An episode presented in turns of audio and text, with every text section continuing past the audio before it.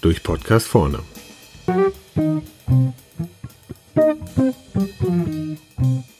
Training ist die bessere Beratung. Vor einigen Jahren meinte mal ein Einkaufsleiter zu mir, Berater, Berater, die sind wie Dealer. Die fixen dich einmal an und dann kommst du nie wieder davon los. Starker Tobak, wenn man selber zu dieser Zunft gehört. Aber ehrlich gesagt, es steckt auch einiges an Wahrheit drin. Denn wenn wir mal die Drogen an die Seite schieben und einen klaren Blick auf die Thematik bekommen, ja, dann kann man schon sagen, dass sich manche Unternehmen in eine Abhängigkeit von Beratungsleistungen gegeben haben. Manchmal auch nicht ganz unschuldig.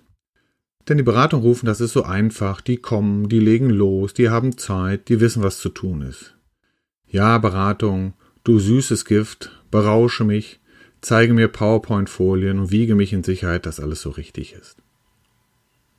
Ganz ehrlich, wenn Sie so weit sind, dann hilft nur noch der kalte Entzug. Budget runterfahren, selber die Themen mit eigenen Leuten angehen.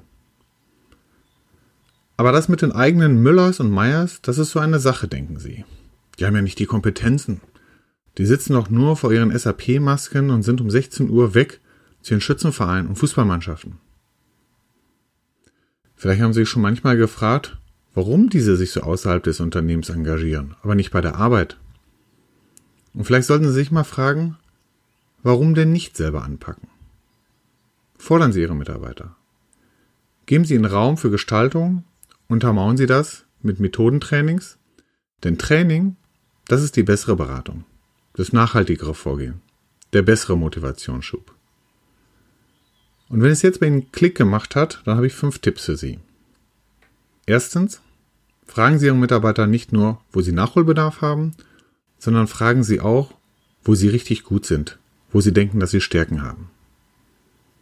Zweitens, Machen Sie nicht mehr als ein Training pro Halbjahr. Ansonsten verpuffen die Trainings wie Strohfeuer. Drittens. Schicken Sie nicht einzelne Personen auf Trainings. Gucken Sie, dass Sie alle in einem Inhouse-Training auf den gleichen Stand bekommen. Zusatzeffekt eines gut vorbereiteten Inhouse-Trainings? Es heißt dann später nicht, das geht ja nicht bei uns. Viertens.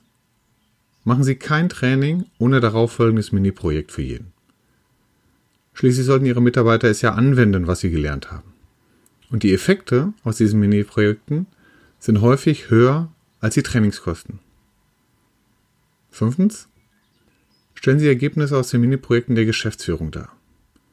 Jeder einzelne Mitarbeiter sein Projekt. Denn ein, also Herr Meier, das ist ja super, ist meist ein Motivationsschub für den Mitarbeiter, das kann Ihnen keine Beratung bieten. Wer mehr wissen will, wie andere Unternehmen Trainingspläne und Konzepte angegangen sind, der kann sich gerne melden unter sundermann.durchdenkenvorne.de. Also, keine Macht im Beraterdrohung, ziehen Sie lieber selber die Motivationsspritze mit nachhaltigen Trainings auf. Tipp: Reden Sie lieber von Trainings und nicht von Seminaren. Wir sind nicht in der Schule und Sie wollen ja trainieren, statt nur zuzuhören.